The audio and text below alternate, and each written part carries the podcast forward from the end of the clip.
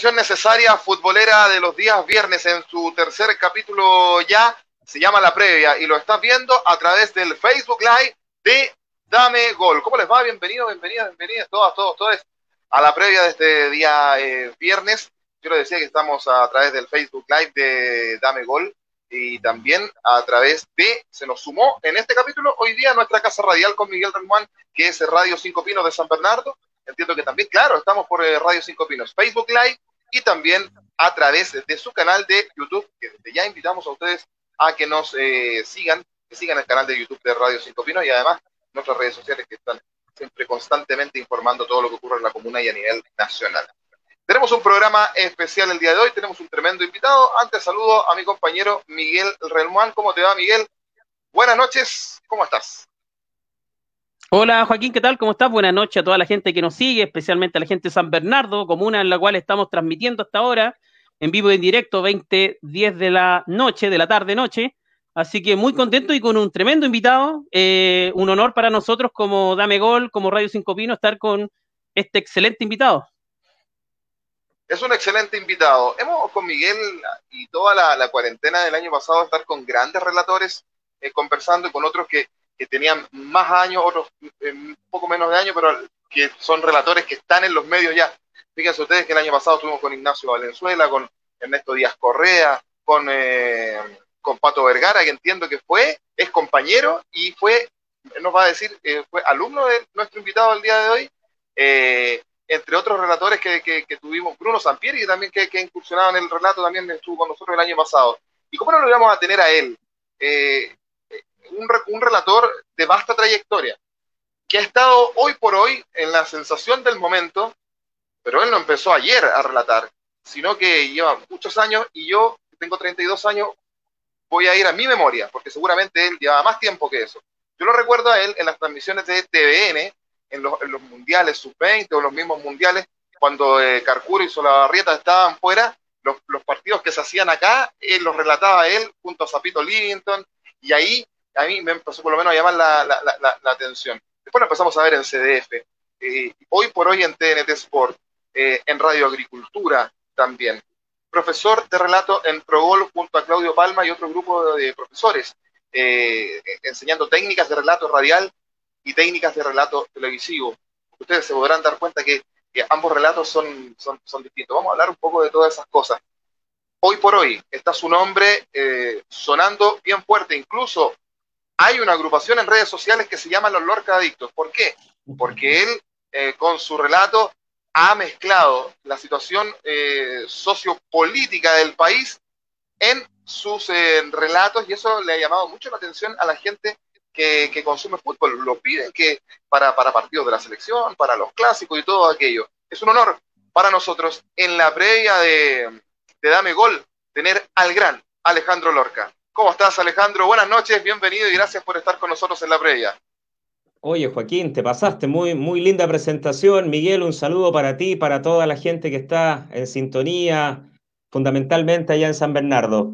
Tienes buena memoria porque efectivamente todo lo que tú señalas eh, y tú te recuerdas de mi presencia a partir de aquellos mundiales juveniles fueron así. Eh, yo inicié mi carrera en el relato el año 95 en radio y desde allí he estado con cierta interrupción en materia radial, pero, pero estuve en un periodo largo en agricultura durante 10 años, estuve relatando en Biobío durante 3 años también, y también con intervalos en televisión. Efectivamente, TVN ha sido el, lugar donde eh, yo te diría me inicié televisivamente, hice varias cosas aisladas en TVN y como tú muy bien recuerdas, Joaquín, eh, me tocó algunos eventos como el Mundial Juvenil en Canadá, el 2007, y algunos mundiales 2006 eh, en Alemania y 2014 en Sudáfrica.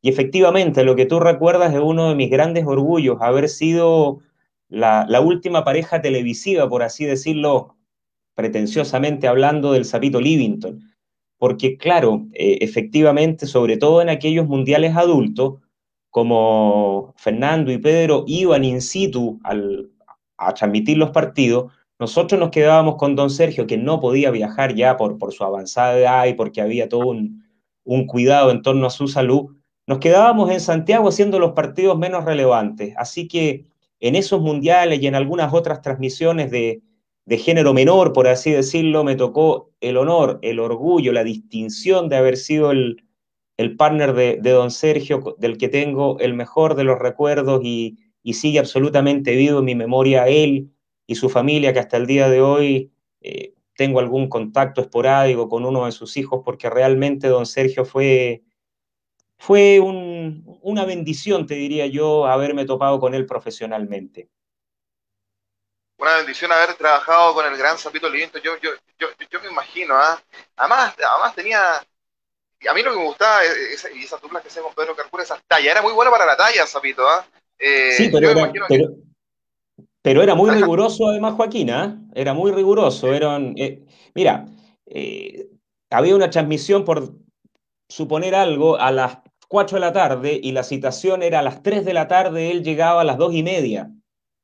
Y, cuando tú aparecías, yo también trato de ser lo más puntual posible, en el, en el 90% de los casos, don Sergio ya estaba sentado en su escritorio, ya estaba con el estadístico de TVN pidiéndole las formaciones, ya le pedía, ¿no es cierto?, todos los antecedentes de los equipos, de los jugadores tales o cuales, eh, ya venía con antecedentes aprendidos, en fin, era una persona que yo nunca, jamás lo vi improvisar y, en esa escuela de la disciplina y del rigor eh, uno va aprendiendo. Así que de verdad, claro, tenía buen humor, era, era bastante relajado en las transmisiones, ciertamente que con, con Pedro Carcuro había un fiato, una química de una vida completa, pero, pero con los que nos acercábamos a él profesionalmente de una manera mucho más esporádica, eh, te exigía, y en buena hora que te exigía, ¿ah? te exigía, pero, pero predicaba con el ejemplo. Entonces, en ese sentido, don Sergio era, era muy riguroso y era un profesional a carta cabal. Alejandro, em, respecto a, lo que decía Joaquín en la presentación, un, un punto muy importante es lo, es eh, lo mediático que ha sido hoy día eh, eh, para, los que vemos el fútbol fin de semana tras semana, fin de semana tras fin de semana, el fútbol chileno. En esta pandemia nos hemos percatado em, la popularidad que ha tenido a nivel de, la audiencia, digamos, de los televidentes, de la gente que sigue a TT, Radio Agricultura, pero en especial lo que se ha familiarizado con tu relato. Y, la pregunta va relacionada con qué sientes tú eh, al saber que eh, la gente en redes sociales te pide para te, pide, eh, y cantidades industriales de gente, a relatar el clásico del domingo entre Colo Colo y la U con Basaure, haciendo, ya, prácticamente hay una campaña que viene desde el lunes, digamos, donde están solicitando tu presencia para el clásico entre Colo Colo y la U. A ver, mira, yo ¿Qué decir? Yo le agradezco infinitamente a la gente. Eh, lo conversábamos incluso un par de minutitos antes de, iniciar esta conversación, Joaquín Miguel. Yo estoy sumamente agradecido de, todo el cariño que se me ha brindado, que se me ha dispensado a partir, yo te diría, como dices tú, de la pandemia. Eh, no deja de sorprenderme en todo caso. Eh, me halaga, me agrada, eh, pero, pero me sorprende porque finalmente eh, los que de algún modo han estado un poquito más vinculados a mi trabajo sabrán que esta fórmula que, que yo utilizo de mezclar la contingencia y la literatura en muchos lugares con eh, el relato no es nueva. conversábamos Joaquín y Miguel que yo llevo prácticamente 23, 24 años en el relato, me inicié en el 95 y y no es una fórmula nueva. En, fíjate que, a ver, em, uno de los elementos del relato es, finalmente la consecución de un estilo. Un relator, a mi juicio, y aquí mezclo, ¿no es cierto?, la, condición de, de, haber sido profesor de algunos muchachos en el relato junto a Claudio, nosotros siempre les hablábamos de ciertas exigencias objetivas que tiene que tener un relator en un formato radial y televisivo. Y uno de los objetivos a largo plazo es tener un estilo, un sello que distinga y que diferencia a un relator de otro. Y ese sello yo lo encontré, yo diría, relativamente en forma temprana, y, mi búsqueda ha estado siempre vinculada a la literatura, a la que me, gusta mucho, yo leo mucho, estudié incluso un semestre de literatura, y eh, a la contingencia.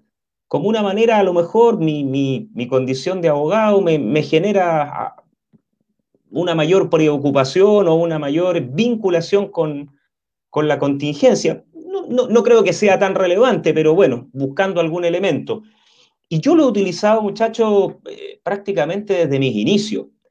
Creo, creo, y, no ha tenido el impacto mediático que sí se ha producido ahora. Mi impresión es que, claro, eh, en pandemia, eh, estando la gente o buena parte de ella confinada o con movilidad bastante más limitada, y viendo mucho más fútbol que antes, a lo mejor mi trabajo ha tenido una mayor repercusión, la gente se ha percatado más, quizás pasaba más inadvertido porque en estos últimos años, eh, como en líneas generales, a partir de la nueva administración, a mí no me han tocado partidos de, los equipos más, eh, más clásicos o de mayor convocatoria.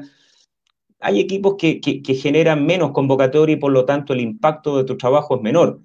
Ahora, en pandemia, mi impresión, muchachos, es que se ha visto más y, y claro, estas frases han calado, han, han generado un buen impacto y, yo, ¿qué quieren que les diga? Lo agradezco muchísimo, eh, me encanta y trabajo día a día porque efectivamente el canal pueda considerarme. Yo imagino que, mm, que en ese sentido eh, Claudio es un relator absolutamente de experiencia, un hombre probado en mil batallas y, ciertamente que en ese sentido la plaza está más que bien cubierta, digamos. Yo agradezco infinitamente el reconocimiento de la gente y si bien ya no soy un, un Benjamín ni mucho menos, sino que también tengo, tengo bastante experiencia y estuve durante muchos años también haciendo partidos eh, de clase A con, con Colo Colo, con la U, con la Católica de forma permanente. Este cambio de administración varió los criterios y yo pretendo que obviamente eh, pueda, estar más, más permanentemente haciendo, haciendo partidos de clase A. Así que feliz, feliz de la repercusión y, y asumiendo todos los desafíos que el canal me ponga por delante, porque fíjense muchachos que a veces hacer partidos de menor convocatoria entraña mayores complejidades que a veces hacer un Colo Colo, una U o una Universidad Católica. Alejandro, eh, con relación, eh, con relación a eso, claro, yo uno, hacía memoria y recordaba el, un poco más atrás de, de CDF, donde, eh, tú tenías eh, partidos más, más de mayor convocatoria. y ha venido, tú lo, dices, esta pandemia que ha sido desgraciada para todo el mundo. Y, toda la gente, pero hay que verle siempre el lado positivo.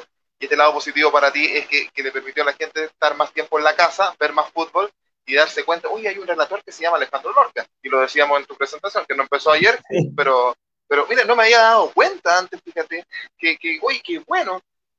Y, y, y, esta pandemia desgraciada ha traído desgracia a la, a la gente. Yo, la semana pasada estábamos comentando con un amigo el, el, partido, estábamos eh, comentándolo en el sentido de que lo estábamos viendo, y, el partido de, de Calera con, con, con, Audax Italiano.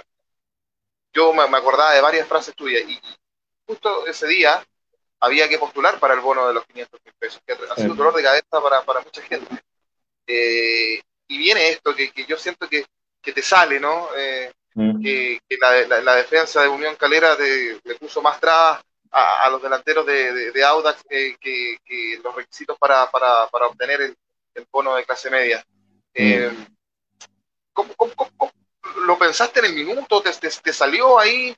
Eh, pensaste que, porque fue, fue noticia, de hecho mm. nosotros tenemos un programa los días lunes en Radio Cinco Pinos con Miguel, donde esa, esa noticia y donde tu rostro fue portada a nuestro programa para mm. promocionar el podcast, porque, porque la verdad es que llamó mucho, mucho la atención y además cuando hoy por hoy la gente está demandando que los comunicadores eh, tengan eh, opinión, como se dice mm. en buen chileno Alejandro, que se mojen un poquito más Sí. eso mismo. ¿Cómo te salió? ¿Lo, pensaste? ¿Cómo fue? Mira, eh, te reitero, yo estoy bien atento a, las circunstancias que, se están viviendo, a la contingencia. Y ese día, curiosamente, eh, si uno veía redes sociales, si uno leía el diario, si uno se metía en cualquier portal, observaba las dificultades enormes de la gente que estaba postulando y de mucha gente que había intentado acceder al bono y eran muchísimos los que se quejaban de que habían sido rechazados, los que grimían argumentos en el sentido de que cumplían con las condiciones, es decir, que ganaban más del mínimo y hasta los 2 millones, que habían mermado sus ingresos en un 20% o más de un 20%, y, y no obstante cumplir con los requisitos que establecía la ley, no habían accedido al bono.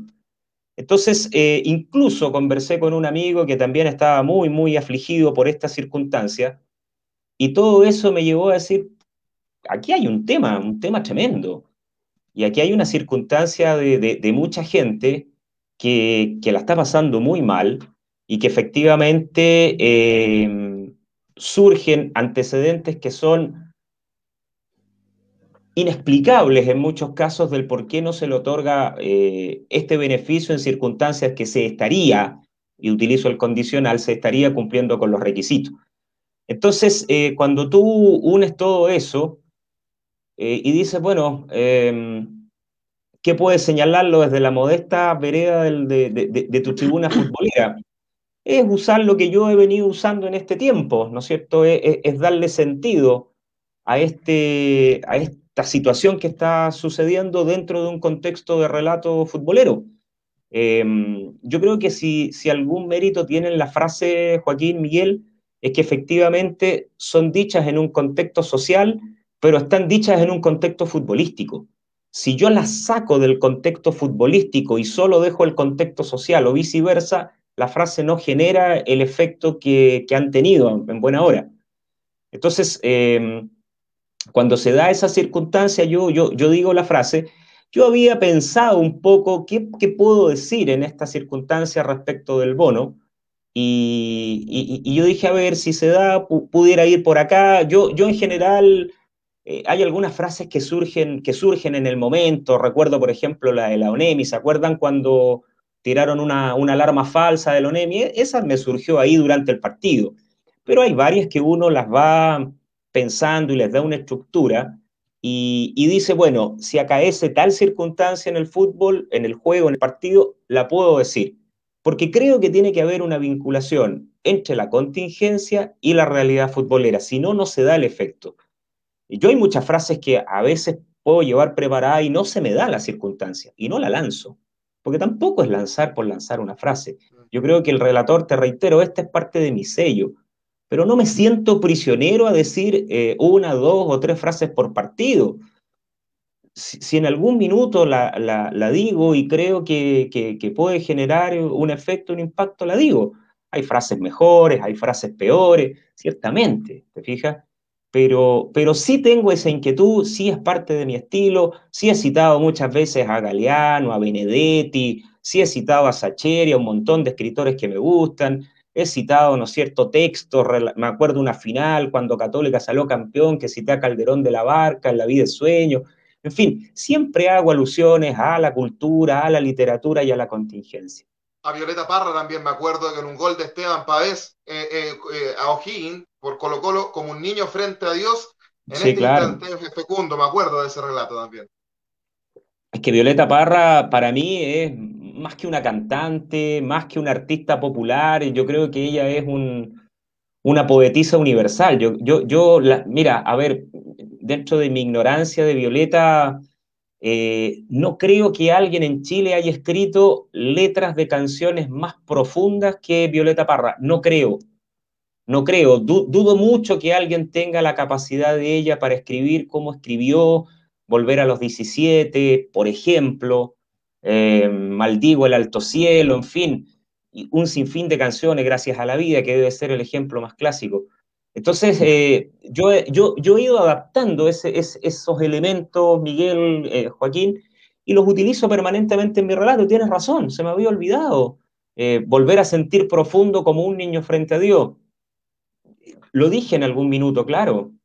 Exactamente. Y está bueno, lo voy a, y, cada cierto tiempo lo voy reciclando, porque me parece que, que son perennes, que son eternas, citar a Violeta, citar a Benedetti, eh, citar, yo me acuerdo, por ejemplo, a, a Gonzalo Rojas, lo cité, eh, que ama, que se ama cuando se ama, mi Dios, eh, la luz terrible de la vida, la luz de la muerte, ¿qué es eso? ¿Qué se halla?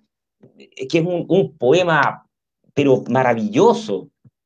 ¿Te fijas? Entonces, eh, esos elementos yo los utilizo con, con mucha frecuencia. Y en el caso de la contingencia, eh, que son las que han generado más impacto por, por, lo que estamos viviendo, te reitero, hay algunas que las he creado, por así decirlo, durante el desarrollo, voy con una idea, y otras que, que sí, que van preparadas, pero tengo que ligarlas con una realidad futbolística, si no, las guardo. Alejandro, eh, Joaquín, a esta hora nos saluda gente en el Facebook Live. Vamos a aprovechar de saludar a Pablo Vázquez, una, un amigo nuestro que siempre está vendido ahí con, con Tamegol, con Robo 5 Hola, buenas noches, saludos para Miguel y todos del panel. También eh, Diego Muñoz dice, el más grande Lorca, salud crack, ojalá pronto esté en los clásicos. Recién hablaba, y dicho, eh, Alejandro nos tiene una primicia, eh, nos comentaba fuera de cámara que va, va, va a tener clásico este fin de semana. Voy a tener clásico. Alejandro. Claro, gracias Miguel. Mira, no voy a estar por TNT, voy a estar por Radio Agricultura y me toca justamente el Superclásico 189. Ahí estábamos preparando ya algunas cositas para ese partido, así que voy a estar en, la radio que, que, es el gran amor de los relatores. Nosotros, Joaquín, a ti que te gusta el relato y, y, te vamos a, estimular ahí para que te dediques al, al relato deportivo también. Eh, yo siempre les decía a, los muchachos en clase, y tenemos un amigo en común que es Fabián Astudillo, siempre le dije, el relato madre es el relato radial. El relato radial tiene una cantidad de exigencias y de requisitos que no presenta el relato televisivo, y yo creo que el relator que no haya hecho 3, 4, 5 o 10 años de radio de manera permanente, frecuente, fin de semana, fin de semana, eh, de verdad que no tiene una formación completa. A mí me parece que es imprescindible el ejercicio del relato radial durante un buen periodo. Te exige mucho más que el relato televisivo. Obviamente que el relato televisivo es maravilloso, tiene sus desafíos y tiene su técnica, eh, lo cual también lo hace exigente y duro, pero el relato radial desde el punto de vista vocal, desde el punto de vista de las exigencias, de los requisitos objetivos es mucho mayor y es muy simple. El auditor, uno parte de la base de que no está en el estadio y por ende le está transmitiendo a alguien que no tiene la visión de lo que está sucediendo. En consecuencia, yo tengo que al auditor ilustrarlo de todo lo que está generándose en el terreno de juego y además comunicarle eh, la emoción, tratar de transferirle esa comunicación afectiva de lo que está sucediendo. Hoy, lamentablemente, muchachos, estamos sin público, las tribunas están vacías y eso nos, nos ha mermado mucho y cuesta, y cuesta transferir una emoción cuando, cuando adentro hay silencio y cuando adentro hay bastante hielo, a pesar de los gritos de las bancas que son tema aparte. Eh, pero, pero, la emoción de en particular. En particular, sí. No, pero hay mucho, hay mucho. Es, ese es un temita. Y, en ese sentido, la radio es, un ejercicio maravilloso, es un ejercicio realmente maravilloso, así que feliz de hacer radio. Mira, yo volví a la radio hace dos, tres años porque considero que, me permite, por ejemplo, manejar más recursos que el mero relato televisivo. Y yo, por ejemplo, cuando me toca transmitir algunos partidos por el canal, hay momentos que los que son más más agudos de, de, oídos verán que en momentos del partido yo aligero el relato y lo hago como un relato radial. Fundamentalmente cuando te vas acercando a las áreas, obviamente no describo la cancha, no digo está en tal o cual sector de la cancha, pero sí el ritmo lo hago en, en relato en ritmo de relato radial. Es para mí esencial la radio, así que feliz de estar en radio y feliz de estar el, domingo eh, por Radio Agricultura. Muy bien, eh, Alejandro, ahí nos, nos dice Pablo Vázquez que en media hora Curicó y Everton empatan 0 a 0. Muy, muy buen reporte nuestro amigo. Buen partido. Buen partido, sí. Eh, y Alejandro, te quería llevar también a, lo que son las redes sociales, lo que es eh, hoy día este, este boom de, digamos, de la, de, del Instagram, de Twitter, de Facebook. y hay, una, hay un, portal, una página que, que va netamente ligado a tu persona, que se llama Lorca Adictos. Eh, que, para ellos es como una religión. por, ponerle algún nombre. Nosotros hicimos una, para contarte una anécdota, nosotros subimos la, promoción de esta entrevista con bombo y platillo, y los amigos de Lorca Adictos eh, empezaron a, retuitear, a retuitear, eh, a subir en su estado, digamos, de Instagram, y en uno colocan algo que me impactó, dice, eh, en Dame Gol, en Dame Gol TV va a estar Alejandro Lorca, el mejor relator del mundo. Y, lo, y, lo, promocionaron por Twitter, por Instagram, son tremendos ellos, eh, también te mandan saludos acá interno, me dicen, le enviamos un afectuoso saludo al señor Alejandro Lorca desde los Lorca Adictos, Instagram, también en Twitter y en Facebook, para que la gente lo siga también, porque es eh, ahí están colocando unas gráficas con tu, con tu imagen, con las frases más, más eh, digamos, las más chistosas o las que a la gente le gusta escuchar. ¿Y, qué te parece de que hagan una página o, un portal en, en tu nombre? Eh, sorprendente, sorprendente, sorpresivo y agradecido. Yo lo he dicho varias veces cuando me ha tocado conversar a raíz de, la creación de esta cuenta, que a mí me sorprendió mucho. Yo, pucha, a todos los lorcadictos conozco a, Sebastián Salinas, que tengo entendido es el creador de la idea o, del Twitter. Yo, yo, entre paréntesis, muchachos, soy bastante tieso en redes sociales, no me manejo mucho. Eh, yo las pocas cosas que hago, en general, pido la, ayuda de mi hijo, que sí es, hijo de su tiempo y por lo tanto se desenvuelve con mucha más fluidez que yo. Pero entiendo que esta cuenta surge a partir de la inquietud, eh, con cierto dejo de ironía, de, de Sebastián Salina, a quien yo conocí cuando participamos juntos en el lanzamiento de un gran periodista que es Héctor Vega Onesime. Yo colaboré con don Héctor en la redacción de un libro y, Sebastián fue uno de los, si mal no recuerdo, prologó o presentó el libro. No, presentó, me parece, presentó el libro, uno de los presentadores. Y ahí lo conocí, a lo mejor intercambiamos un par de palabras, no recuerdo, y, pero sí me quedó el nombre, que es un historiador del fútbol, alguien muy preparado, y, que entiendo fue el mentor de la idea o el ejecutor de la creación del Twitter y yo siempre le he dicho que cuando la pandemia lo permite nos vamos a juntar. Yo feliz de juntarme con, la mayor cantidad de lorcadictos a tomar un café y agradecerles infinitamente. No saben lo que para un relator viejo como yo ya con viejo en el sentido que llevo muchos años. Me siento bien a pesar de mis cincuenta y algo, eh, pero, pero tener este reconocimiento cuando en general lo mío era un perfil bastante más acotado, bastante más eh, silencioso, por así decirlo, dentro de lo que es una actividad pública, como es el relato y fundamentalmente el relato de algo tan universal como es el fútbol.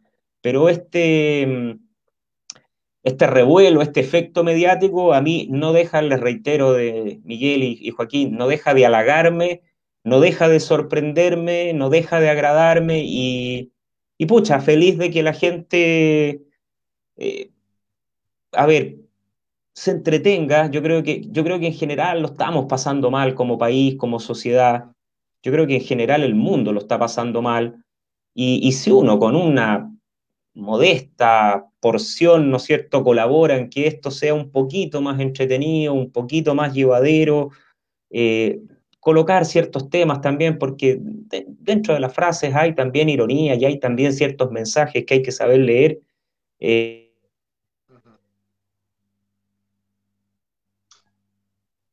sí. Eh, yo... Ahí, estamos. Ahí, estamos. Oye, son, las señales de internet, le, decimos a la gente eh, que no vamos a decir Alejandro que es muy estable en el país en general, y, antes de que, de que siga, eh, por supuesto, contestando, porque yo estaba revisando varias frases tuyas acá que están en la página de los Lorca Adictos. Un saludo a, un, ya un colega tuyo, fue alumno tuyo, un colega tuyo, lo nombraste hace un ratito, Fabián Astudillo, que a propósito de la conexión de internet está muy preocupado que no se nos pegue, que se nos escuche bien, está atento, atento a la entrevista, así que le mandamos un abrazo a Fabián. Sí, Fabián, mira, Fabián no solamente fue alumno mío, eh, Fabián es de algún modo casi un hijo mío ya a esta altura. Yo lo quiero como tal, eh, le tengo un gran cariño y le tengo un gran respeto profesional. Él, fue un aventajado alumno, yo creo que es uno de los grandes proyectos que tiene el, relato en nuestro país, si no el mejor proyecto. Muy buen relator. Muy buen relator y, ahí como lo tengo prácticamente todos los días, no, lo veo en el canal y si no lo llamo por teléfono, así que lo, lo estamos orientando, no, es una presunción nomás, y lo estamos tratando de ayudar en lo que se pueda. Yo lo, yo lo quiero mucho a, Fabián y, siento que es recíproco, así que un abrazo nomás por don Fabián. Yo siempre estoy en contacto con usted, así que feliz de que esté en el canal, eh, feliz de que se desarrolle, que, llegue gente nueva, que llegue sabia nueva al relato. Ya muy pronto va a estar en líderes mayores porque capacidad tiene, eh, humildad, esto, esto, esto es puro trabajo, esto, esto se da con los años y, él, tiene, él tiene claro, por lo menos yo me he preocupado de decirle que esto es una maratón y no es una carrera de 100 metros. Así es, eh, sí, de todas maneras, y, uno va, aprendiendo un poco estas conversaciones que, tiene, uno con, Fabián eh, de relato y, parece que, no sé, ah, es algo que, ah, es algo que, que, se nota que a ustedes, los relatores, les, apasiona y, por eso es una pega que yo, que yo admiro mucho. Como estas frases, Alejandro. Dituro se estiró, se estiró, se estiró como el crédito hipotecario para llegar a ese balón. Esa es una de tus frases que está, que está acá en, en, los Lorcaditos. ¿Has visto algo más largo que el crédito hipotecario, Joaquín? Oh, tremendo. 20 años, 240 cuotas. Yo voy en la 190 del mío. Estoy hasta acá. es eterno. ¿Ah? Eterno. Bueno, ¿y esa frase por ahí las de las faltas? tengo, tengo una que. Alejandro, iba a acotar algo. No, no, no, no, no, no. No, estaba, estaba chacoteando con el, con el se estira, se estira. Eh, eh, eh, te digo que esa, esa, se, esa se da para mucho, digamos. Tú puedes se, puede estirar, qué sé yo. Bueno, yo decía, con el pelo humilde pobladora de la patria, se estira como crédito hipotecario, y ahí puedes encontrar una beta infinita. Lo importante es tratar de no repetir, yo creo que ahí está un poco también el, éxito de esto, eh, un desafío permanente a la creatividad, porque si no, a mí no me gustaría estar prisionero de, de tres o cuatro frases y estar 15 eh, años repitiéndolas, ¿no? O yo, yo respeto al, colega que lo hace. Y me parece súper legítimo. Y si a la gente le gusta, fantástico.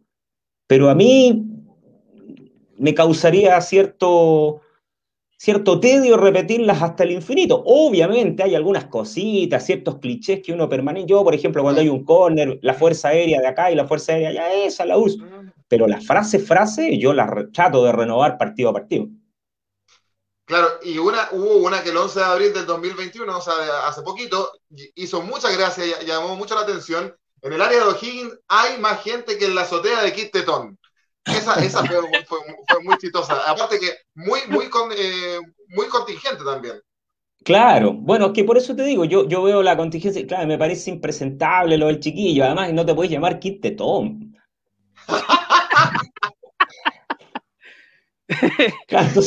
ya el, eh, ¿sí?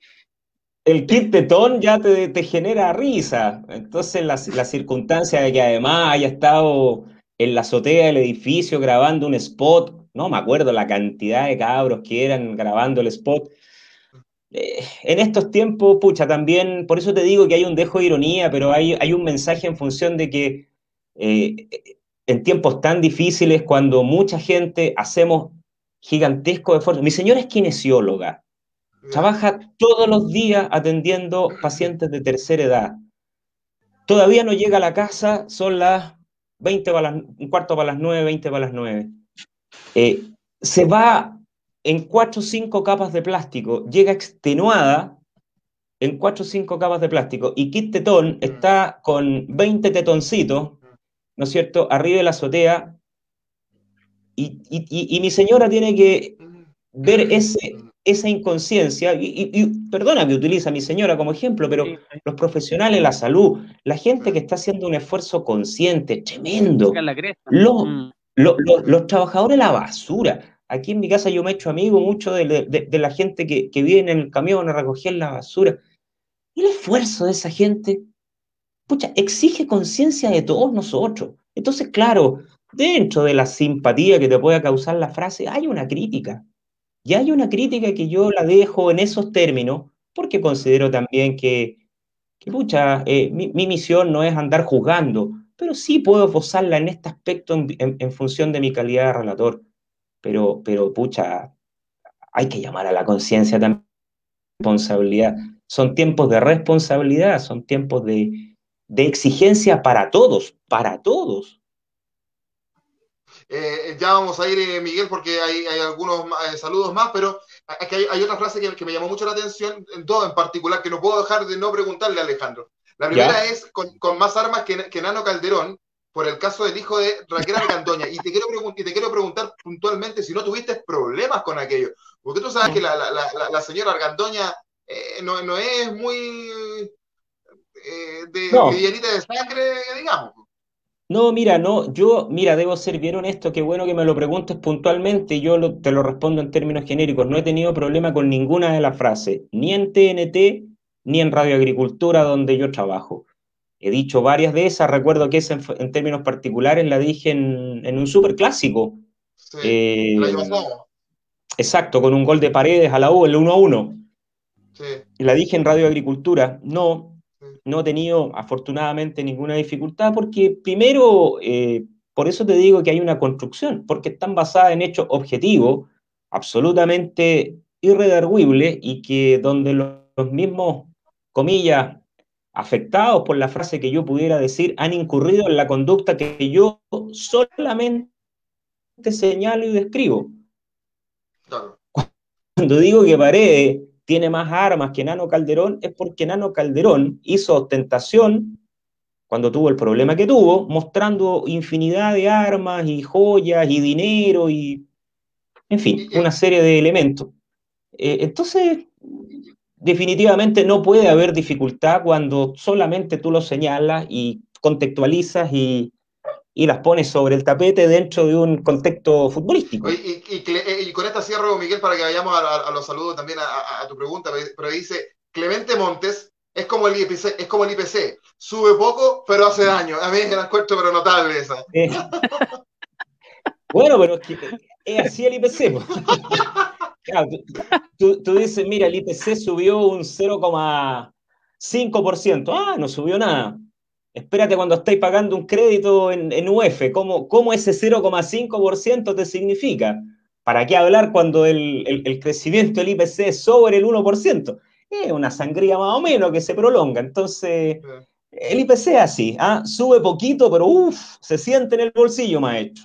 Cuando tú, cuando tú estás pagando, no sé, eh, un, un, crédito en UF, cuando estás pagando la ISAPRE en UF, cuando estás pagando cualquier deuda en, en, UF y te sube el IPC, es jodido el cuento. Bueno, esas son, esas son situaciones, como te digo, esa es contingente, eh, pero no dice relación con una situación política, sino que con un instrumento financiero, en este caso como es el IPC. Claro, exactamente. Eh, Alejandro Joaquín, eh, siguen los saludos también de Nicolás Briones, dice, Lorca. Nico, ahí. Eh, Nico dice, Lorca dio un saludito desde Maipú, admirándote, ojalá pronto trabajar con usted, que es un crack, merece relatar un clásico, de todas maneras. Eh, también Pablo Vázquez dice, gol de Everton, Cristian Bravo al minuto 40, muy buen dato de nuestro amigo. Mira. Eh, sí, y respecto al mismo análisis futbolístico, entrando en cancha, bueno, me ha hablado todo el rato de fútbol, que es lo que nos apasiona, pero te quería preguntar respecto a la selección, Alejandro, eh, ¿cómo ve el proceso de, del SARTE? ¿Qué, expectativas tienes tú? Que te toca constantemente seguir a la selección, relatar, eh, estar ahí con eh, el presente de, de, los jugadores de la selección. ¿Cómo ves esta, esta, esta era la SARTE? ¿Qué expectativas tienes tú respecto a la selección en cuanto a eliminatorias? Mira, yo a ver, voy a ser bien poco parcial. Yo tuve la ocasión de conocer a, don Martín Lazarte, coincidimos en un par de vuelos con ocasión de algún partido cuando él era técnico de la U y tengo una impresión óptima, óptima de él como persona, como profesional. Por lo tanto, me declaro un, un agradecido del trabajo de las artes y fundamentalmente de su don de gente. Para nosotros los que estamos en los medios de comunicación, conversar con, el técnico de la selección chilena es un agrado, es realmente un agrado porque va al fondo, no evade ninguna pregunta y me parece un tipo de una transparencia y de una ética irreprochable. Yo le deseo absolutamente lo mejor. Dicho esto, ¿qué es lo que espero? Lo que espera todo chileno, lo que espera todo hincha del fútbol, que nuestra selección mejore, que lo que pudo haber encausado a Reinaldo Arroyo, que creo fue incipiente pero importante, eh, se profundice en la era de las artes. Creo, por ejemplo, que a Rueda le debemos una renovación de varios valores defensivos, eh, la consolidación de Maripán, el surgimiento de Sierra Alta, eh, creo que todavía no está consolidado del todo, pero Paulo Díaz me parece un tipo absolutamente fiable. La presencia de Sebastián Vegas, que para mí es lateral izquierdo, y, yo instaría que quedara allí, lo pruebo con Bimber. Yo creo que tenemos una estructura defensiva que de algún modo Reinaldo Rueda ayudó y desarrolló en su renovación de un modo bastante importante. Eh, creo que hay algunas funciones ofensivas que es donde nosotros tenemos que, que hincar el diente. Eh, quizás si echa la excepción del surgimiento de Carlos Palacios en Unión Española, no asoman muchos nombres como para ir reemplazando, ¿no es cierto?, a Alexi, a Eduardo Vargas, que, que ha tenido un, un, andar bastante zigzagueante en el extranjero. Y fundamentalmente aspiro a que, a que Martín Lazarte pueda, ¿no es cierto?, eh, dar una estructura de equipo, dar un equilibrio eh, y, darle un sello que de algún modo retome lo mejor de lo que fueron los procesos pasados de la selección. Yo no pido porque uno ya conoce a Lazarte, lo tuvimos con Católica y con la U, Joaquín Miguel, y sabemos que él no es alguien que juegue ni siquiera remotamente parecido a Bielsa o a San Paoli. Él va por otra línea, tiene un 4-3-3 bastante más clásico, eh, sin tanta presión alta, pero que él logre imponer, transmitir su idea, eh, hacer partícipes de esto a los jugadores y que efectivamente Chile, por sobre todas las cosas, eh, logre clasificar. Estamos en una situación relativamente compleja, perdimos e, ese último partido ante Venezuela, en Venezuela, que no estaba en los cálculos de nadie, y, y de verdad vamos a tener que recuperar esos puntos, hacernos fuertes fundamentalmente como local yo creo que las artes es, te reitero, un muy buen técnico, un gran profesional, una mejor persona, le deseo lo mejor y espero que tenga la capacidad suficiente, el éxito y la suerte suficiente, esa pizca de fortuna que siempre se requiere para, para conducirnos, ¿no es cierto?, al próximo mundial y, ojalá eh, sentar las bases de un proceso de renovación importante, porque ya los Vidal, los Alexis, Bravo y, e Isla fundamentalmente, eh, si bien siguen en, un muy buen nivel, sabemos que ya en la ultra exigencia competitiva como son las clasificatorias y el Mundial mismo, ya están dando su, aporte final. Esperamos por el bien de, todos que nuestra selección eh, vaya mejorando eh, y le deseamos, nos sumamos a, a tus buenos deseos le deseamos el mayor de los éxitos al, entrenador de la selección eh, chilena, Martín Lazarte, que en algún momento nos gustaría también tenerlo aquí. ¿Por qué no, Silvia? ¿Ah? Hemos tenido grandes personajes. ¿Por qué no vamos a poder tener al, técnico de la selección? Claro. Eh, Alejandro, te quiero llevar a una, una, respuesta que tú nos diste hace unos minutos atrás, que tiene que ver con el relato que, que, tú lo decías, que, el relator completo tiene que haber pasado por la radio y evidentemente son, son dos formatos distintos, eh, donde en la radio claramente eh, hay más descripción. Yo, yo, pensaba antes de salir al aire y, decía, porque mucho se dijo y hay gente que piensa que la radio va a morir, que a mí me parece una tontera, porque miden por temas de sintonía, pero eh, ¿qué pasa, por ejemplo, con el no vidente, con la persona ciega que le gusta el fútbol? puede escuchar partidos por la, por la televisión, pero no es lo mismo que en radio. para que la gente vaya entendiendo un poco ¿cuáles son las principales diferencias eh, entre un relato televisivo y un, relato eh, radial, Alejandro? Yo te diría que básicamente, si tuviéramos que, sintetizarlas, eh, son fundamentalmente dos. Como tú muy bien señalas, Joaquín, en radio se relata para el no vidente. se relata para aquel que no está en el estadio, se relata para aquel que está privado de la posibilidad de ver un partido y que lleva, ¿no es cierto?, un balón cosido al corazón. Aquel que está, ¿no es cierto?, en su casa, donde quiera que esté, pegado a la radio, escuchando, ¿no es cierto?, un partido por el celular. ¿Qué es lo que espera el relator, perdón, qué es lo que espera el auditor de un relator radial? Que le describa de la mejor manera posible el partido para que él pueda imaginarse eh, intelectualmente qué es lo que está sucediendo en esa cancha, en ese estadio, y cuando llegue la noche, ¿no es cierto?, y la opción de ver los goles, de ver las incidencias de ese partido, hacer el paralelo entre la imagen de lo que efectivamente ocurrió y lo que te contó el relator y decir, mm, estaba cerca, porque ese relator me dio los elementos para imaginar ese gol de la U, de Colo Colo, de Católica, y anduve tan cerca en la imaginación, quiere decir que el relator cumplió medianamente bien su pega.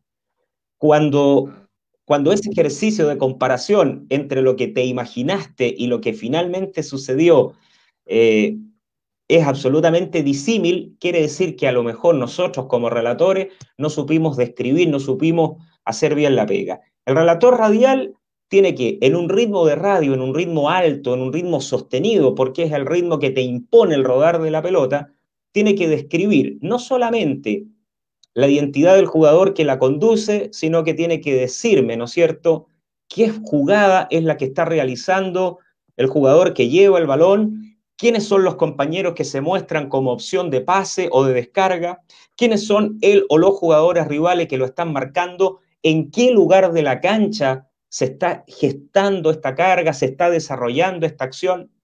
Todo eso tiene que decirlo, ¿no es cierto?, a ritmo de radio y en un relato. En televisión, el formato es distinto, muchachos, porque en televisión eh, yo, por ejemplo, prescindo absolutamente de la necesidad de describir el lugar de la cancha donde se desarrolla la acción. Eh, yo en televisión digo, Sebastián Leighton desborda por la derecha a Rómulo Sanrey, que es el lateral de Deportes La Serena, y, punto. En, radio tengo que decir que la pelota está en el círculo central, la va teniendo Sebastián Leito, levanta la vista, busca por la derecha el adelantamiento de Rómulo Sanrey, este está a 35 metros por la boida derecha del ataque de Deportes La Serena. Tengo que generarle, ¿no es cierto?, al auditor la, la indicación de las distancias, dónde está la acción.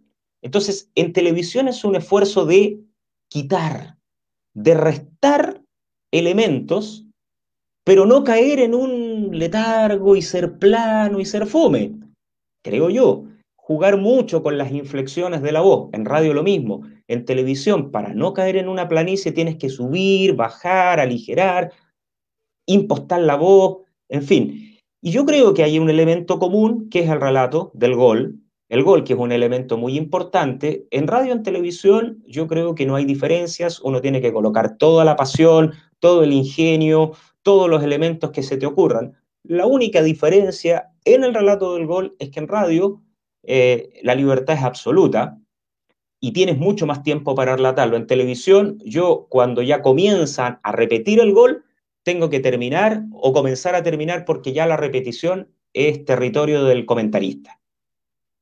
¿Te fijas? Entonces, yo creo que ahí están los elementos distintos. Y en radio, otra cosa muy importante que, que me la enseñó mi, primer jefe radial, Milton Millas, que, yo al principio ahí peleaba un poco con él y después le encontré toda la razón. En radio tenemos que cada un minuto, cada 45 segundos reiterar tiempo y marcador. La gente no está a los 90 minutos pegado a la radio, ni siquiera está a los 90 minutos pegado al televisor cuando, por ejemplo, no juega tu equipo. Eh, entonces es muy importante en radio estar diciendo, ¿no es cierto? 15 eh, minutos de este primer tiempo, 0 para La Serena, 0 para Unión Española, 17 minutos, siguen 0 a 0. Tiempo y marcador, tiempo y marcador, porque es la conexión que a la gente, tú prendes la radio, cambias el día, oye, ¿cómo va Colo Colo? ¿Cómo va la U? Si el relator está 5 minutos y no te dice, cambias, cambias inmediatamente de radio. ¿Te fijas? Son pequeños elementos, son pequeños tips, pero que son sumamente importantes a la hora de establecer las diferencias entre uno y otro formato. Ciertamente que en televisión es un poquito más, más lento, no tienes que ir a 120 por hora, pero te reitero, yo en televisión en determinados momentos, cuando la jugada así lo amerita, yo relato radial, ¿ah? Yo, yo, yo he utilizado ese formato últimamente, yo te diría que en estos últimos años. Una, verdadera clase, Miguel, eh, que nos, ha entregado Alejandro en, esta parte. Sí, de todas maneras, Alejandro, eh, no sé si tiene otra pregunta, Joaquín, pero me, gustaría cerrar con, ya que nos llevaste al, ambiente del relato, ya me estaba imaginando ese, esa, esa, jugada. Eh, te, quería pedir, y yo creo que todos los lorcadictos también quieren que, eh, que recreemos un relato. Eh, dale, dale. Pues, esa, parte se, la, podemos dejar al, final, porque hay, una pregunta que sí, que, que yo creo que, que, muy, muy, que hay gente que, le gustaría saber, que, tiene que ver, y que lo hemos hablado con, en, tu relato con la contingencia y tu, tu, todas tus frases que, repasamos delante, pero en, la opinión de, de, Alejandro Lorca, y yo lo decía al principio, eh, porque a la gente le, le importa saber qué, qué, es lo que opina el comunicador, y, y hay, ha habido mucha polémica por el, por el tercer eh, retiro del 10% de la AFP, y, y, lo decíamos en un principio, ha habido polémica por, por, eh, por, el, por las ayudas del gobierno ¿Cómo, lo ves tú? Eh, ¿Crees que son suficientes las ayudas del gobierno? ¿Hay una clara lectura de parte de la autoridad de la realidad social del país o, no es tan así? Eh, tú, tú, como ciudadano, como abogado, ¿cómo, cómo lo ves? Mira, como ciudadano, como, como parte de este país, yo te diría que, que últimamente Chile duele. Eh, estamos inmersos en, una polarización extrema. Creo que hemos perdido un poquito el, foco. Em, a mí me gustaba un Chile más, más tranquilo, me gustaba un Chile más, más centrado, no tan extremo. Me gustaba un Chile em, eh, más mesurado. Yo creo que em, que extraño mucho a un, centro político que, ha desaparecido y, y, que si yo le pudiera imputar algo en general a, no a este gobierno, sino que en general a, a los últimos gobiernos que han venido sucediéndose, es que no han tenido la capacidad necesaria, ni la fuerza, ni la determinación necesaria en general la clase política para hacer los cambios que tiendan a que este país sea más justo. Yo creo que finalmente aquí lo que ha habido es una, eh, un cabreamiento de mucha gente, de mucha gente, eh, legítimo, eh, por, por situaciones estructurales que no hemos sabido abordar a tiempo y que la clase política en general hizo vista gorda, la manejó en función de sus propios intereses y, nunca abordó situaciones estructurales. Yo fíjate, a ver, eh, creo que, pensar en, en, comillas, cambiar un sistema económico, no sé si será la mejor solución. Yo no creo que el sistema económico actual sea per se eh, negativo, sea per se demoníaco.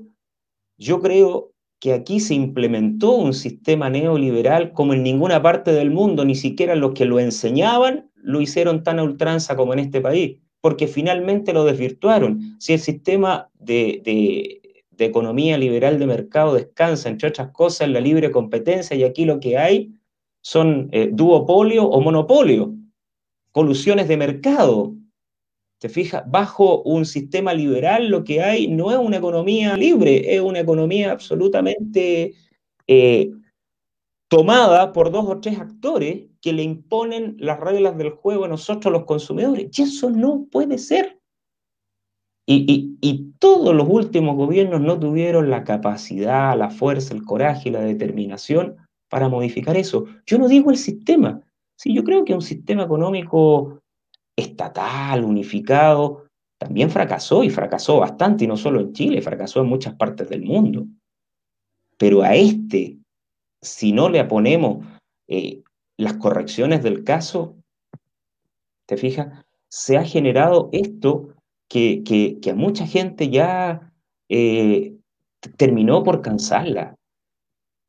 Otra cosa es la violencia y otra cosa es la manera en que esto se ha llevado por determinados sectores extremistas. Yo, yo desde el punto de vista de la violencia me refiero, eh, yo estoy por, por, porque efectivamente mejoremos las estructuras. No puede ser, no puede ser que tengamos un sistema de pensiones y un sistema de previsión social como el que tenemos.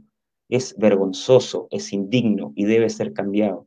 No puede ser que los empresarios se coludan y manejen áreas claves de la economía y que resulta que pagan unas multas pírricas miserables y les sale mucho más a cuenta pagar las multas, ¿no es cierto?, que, em, dejar de, intervenir eh, eh, ilícita y dolosamente. Y los casos los conocemos sobremanera.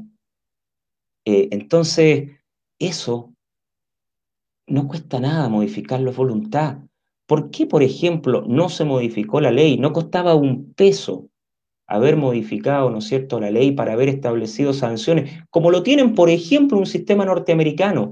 El empresario que vulnera las leyes del mercado en Estados Unidos tiene sanciones violentísimas, lo sacan prácticamente del sistema.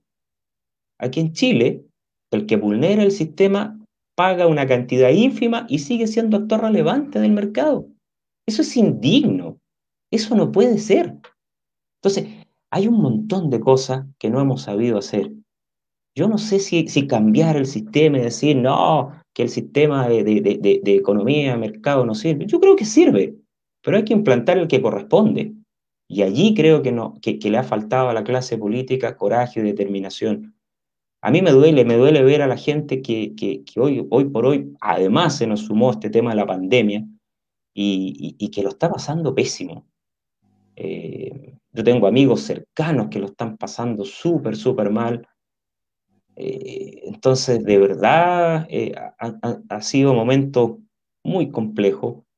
Y yo espero, yo espero como, como, como todo, em, que efectivamente tengamos como país la tranquilidad, la calma para, para seguir buscando eh, consensos para seguir buscando por la vía política las soluciones. Eso sí, yo soy eh, abogado de, formación y por lo tanto creo, creo en los procesos, creo en la, en la reestructuración a partir de los cauces legales y, y espero que los mecanismos eleccionarios e institucionales permitan establecer los cambios que corresponden, pero hagámoslo. Sí estoy conteste, estoy absolutamente de acuerdo con mucha gente que ya no cree porque esto lleva mucho tiempo y no, y no, y no ha habido eh, la voluntad y la determinación como para que estos cambios se generen. Yo creo que han sido momentos tan difíciles para el país, eh, han sido momentos tan marcadores en la historia, como fue el estallido social, como ha sido el sufrimiento de la gente en esta pandemia, que pienso que ya eh, si no los hacemos ahora eh, de la manera en que tienen que hacerse, en paz, en orden, pero con determinación y con realidad, eh, no sé en qué otro instante vamos a poder cambiar esto. Así que mm, espero, espero que, que objetivamente se produzcan estos cambios, pero a través de los mecanismos institucionales, a través de los causas legales que correspondan, muchachos. Esa es mi, modesta opinión como, como ciudadano. Y es lo que esperamos mucho, por supuesto, y, que la gente lo, lo, deje de pasar mal. alguien por ahí decía que, que, que, el otro día decía alguien que, en Chile no, no había hambre, pero ¿quién, quién, tiene, ¿quién tiene la potestad para decir eso si no, no sabemos la realidad de toda la gente? El otro día había un relato de una señora que decía que no, que no tenía ni siquiera para darle desayuno a sus hijos. Entonces esas cosas no, esas cosas no deben pasar. Bueno, ha sido una conversación súper grata con Alejandro y Miguel le había dejado planteado algo, Miguel, para que lo reiteres, para que a ver si es que se anima y, terminamos esta entrevista eh, con, el ánimo bien arriba, como, corresponde, porque la verdad que ha sido una grata conversación junto a Alejandro. Miguel. Eh, sí, decía Alejandro, eh, lo invito a que nos relate un gol, no sé, de la próxima fecha eliminatoria. Sabemos que se va a jugar en la, eh, en la antesala de la Copa América. Eh, no sé si Alejandro ahí nos puede regalar algún, algún gol de Chile. Eh, esperemos que la Roja realmente pueda eh, sacar estos puntos que vienen, se va a jugar la fecha, entiendo, las 7 y la 8, y las pendientes estarían para posterior, entre septiembre, octubre o noviembre. Así que Alejandro, no sé si nos regala algún relato de un gol de Chile ahí. Para oh, hasta ahora, muchachos, me van a hacer relatar. ¿ah? eh... está relatando eh, partidos de eso de FIFA y está metido ahí en varias cosas interesantes. sí, eh, es verdad. Eh, ha sido una experiencia eso el relato de FIFA, muchachos. ¿ah? Yo no, fue, fue porque el canal en, plena pandemia no teníamos qué hacer y el canal se abrió a este espacio que es un mundo, yo desconocía y en realidad es un mundo con una potencia tremenda. Bueno, no los lateo. Les voy, cortito el relato, ¿ah? Cortito el relato de, un gol de Chile. ¿Ah? Ya, muchachos, a ver, a ver, a ver cómo sale, a ver cómo sale. 25 minutos del segundo tiempo, Chile frente a Argentina. Estamos en el Estadio Nacional, 0 a 0 la cuenta, 25 del segundo tiempo. La pelota está en la mitad del terreno. Avanza Chile a través de pulgar, apertura por izquierda. Intenta el deporte de Mina. La va cediendo a 30 metros a frontal para el Rey Arturo. Arturo enfrenta a la marcación de dos hombres. Encuentra el cross, saca a la derecha, tiró golazo. ¡Gol!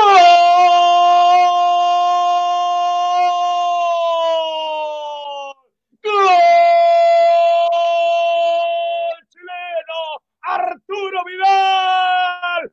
30 metros, derechazo furibundo.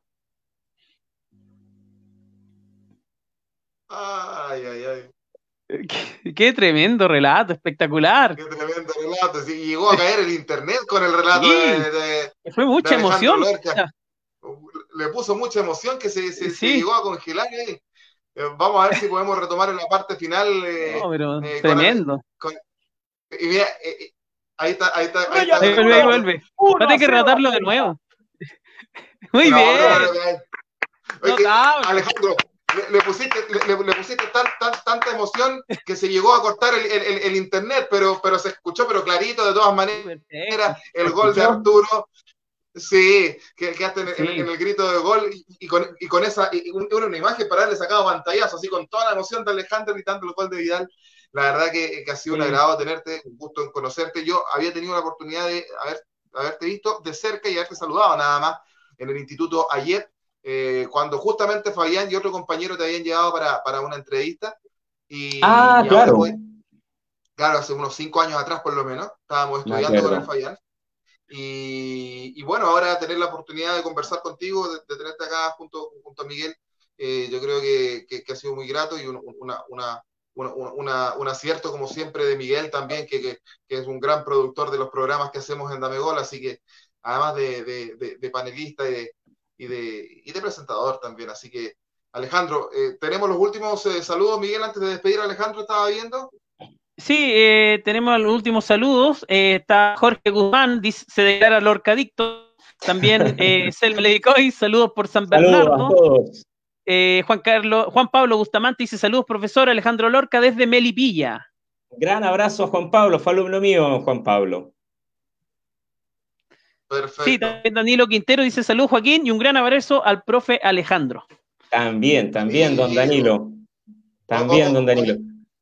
Colega de Alejandro, compañero mío también en Somos Chile, así que una, una gran persona, Danilo, igual ahí, los tremendos relatores que tiene este país. Eh, así, sí, pues yo, yo, eh, fíjate que al final le hice clase a harta gente joven, a Fabián, al Pato Vergara, que está en el canal, a Orlando Villagrán también fue alumno nuestro, digo mío, pero, pero fue nuestro porque eh, yo estuve con el, proyecto de relatos, tuvo cinco años, de los cuales tres años estuvimos con Claudio Palma juntos, y los dos últimos años yo estuve solo porque Claudio estaba con muchas cosas, así que eh, tengo algunas generaciones que fueron solo alumnos míos, pero hay varios que son alumnos de Claudio y, y, mío, así que ya a esta altura se me enredan todos, pero, pero hay varios ahí que, que los tuvimos. Muchachos, yo soy el que les agradezco a ustedes, Joaquín, Miguel, la oportunidad de conversar, de, de hacerlo con, con, tanta libertad, de hacerlo tan distendidamente. Les agradezco las preguntas, les agradezco el tiempo les pido todas las excusas si no cumplí sus expectativas, pero me sentí muy bien y, pucha, muchas gracias a ustedes y muchas gracias a, todos los lorcadictos que, que de verdad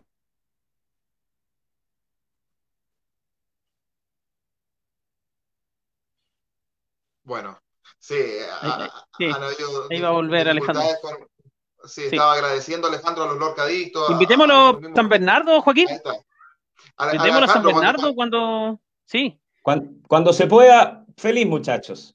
Cuando se, cuando se pueda darse una vuelta por la capital del folclore de Chile, donde además juega Magallanes acá, eh, y, conocer una ciudad con mucha historia, con, entre, otras cosas, con la, segunda maestranza más grande de, Latinoamérica, de ferrocarriles, está acá en San Bernardo y que lo ha tenido por, ahí el reconocimiento que merece. Así que cuando, cuando se pueda, Alejandro, le vamos a dar una vuelta por acá, le vamos a invitar a dar una vuelta por San Bernardo.